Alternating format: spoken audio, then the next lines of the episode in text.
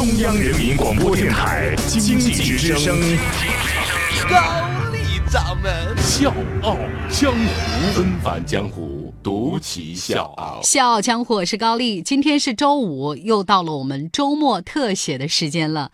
那这一周呢，我们的笑傲江湖。推出了一个主题：高考恢复四十年的特别记忆。在前四期呢，我们分别讲述和采访了目前中国企业界比较有代表性的人物，比如新东方的创始人俞敏洪，比如投资人徐小平，TCL 董事长李东生，还有搜狐 CEO 张朝阳。我们听到了这四位的故事，也了解到了四十年前恢复高考对他们意味着什么。那今天我们要讲的这位呢，没有之前这。四位那么光鲜耀眼，但是像你我一样，他也有专属于自己的经历和故事。四十年前的那场高考，同样改变了他的命运。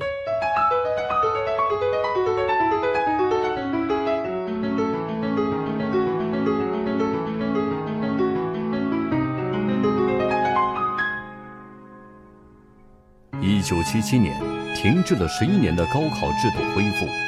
一场考试，二十七万人的命运被重新洗牌。今天，四十年过去了，当年的翩翩少年都已人到中年，于他们，高考是私人记忆，也是历史年轮。那些考生还好吗？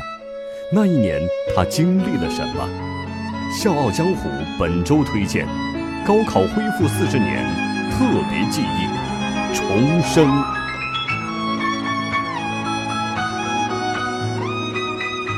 我们今天故事的主人公叫周仲明。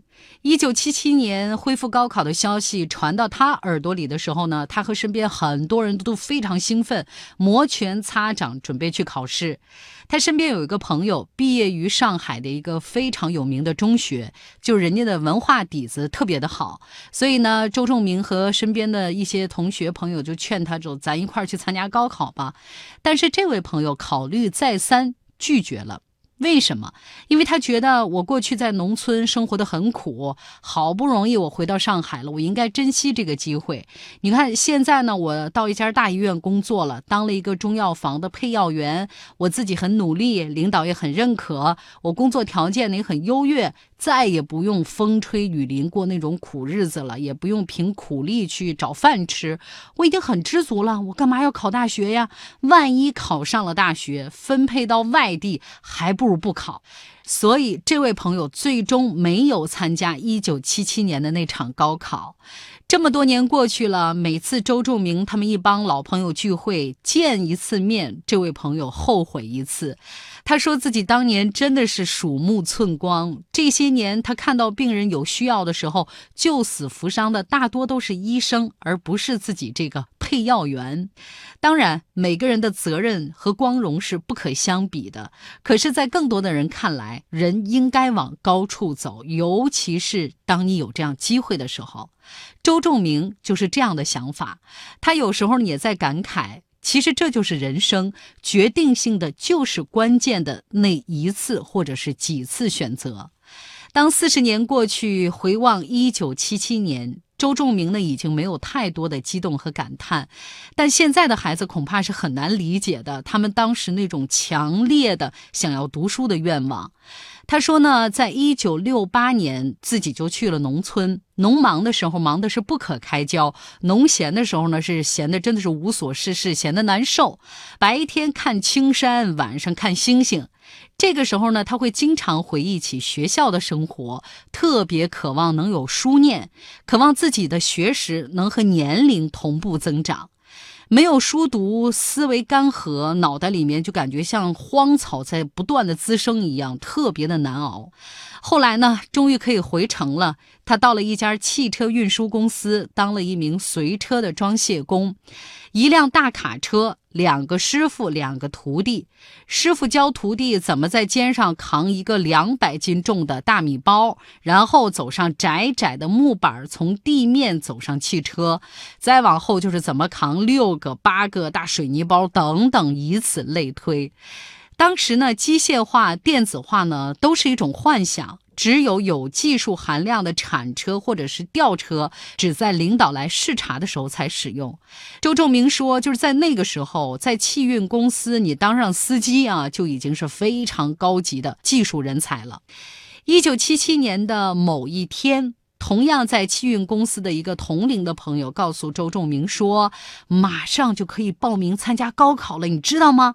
大学呢现在是面向全社会的年轻人招生。”这个消息呢，真的就跟闪电雷鸣一样，把周仲明击到了，他震惊的说不出话来。还好呢，朋友多，意气相投，都有这种强烈的读书愿望。于是大家就分头寻找资料，还有书本。每个人的情况都差不多，课本呢都已经扔了很多年了。十年前学的知识呢，大部分都还给老师了。有些人呢还成了家，有了孩子，而且孩子都很小，正是需要大人带孩子陪伴的时候。那个时候呢，家庭条件几乎都一样，就是都很困难。一大家子四五口或者七八口挤在一个房间里，你想安安静静的看书，对不起，基本不可能。支撑着周仲明的，只有不可抑制的那种对知识的渴望。所以走进考场那天，他是特别忐忑，就是手脚克制不住的一直在抖。那天呢，正好他过完三十岁的生日没多久，考完试了，他心里更慌了。他明显的感觉到考砸了。欢迎收听《笑傲江湖》，周一到周五早上六点四十五，晚上七点三十五，记得要听哦。还有就是在公众微信搜索“经济之声笑傲江湖”，关注我们，支持高丽掌门，因为她是我小姨。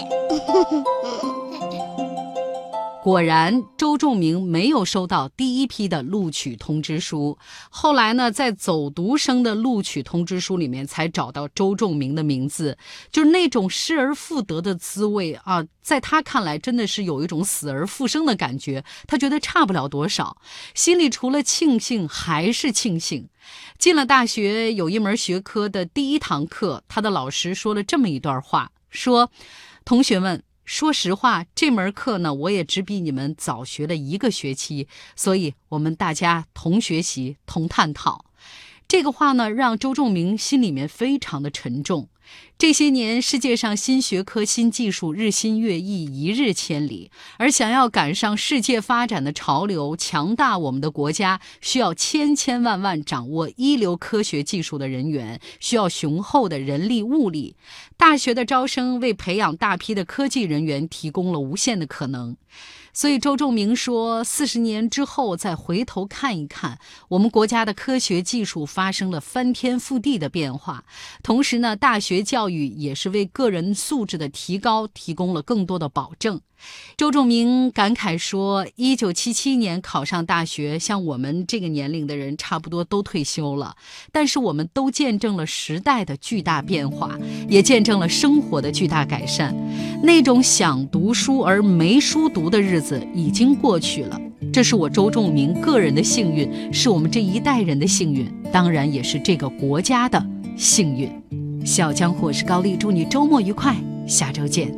是否记得那首歌，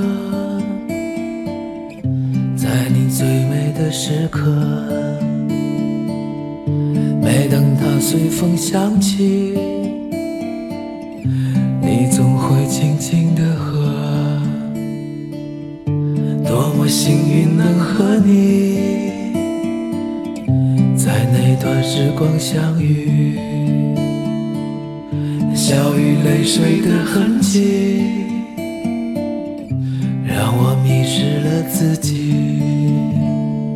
感谢你用最好的年华，陪伴我走过那些岁月。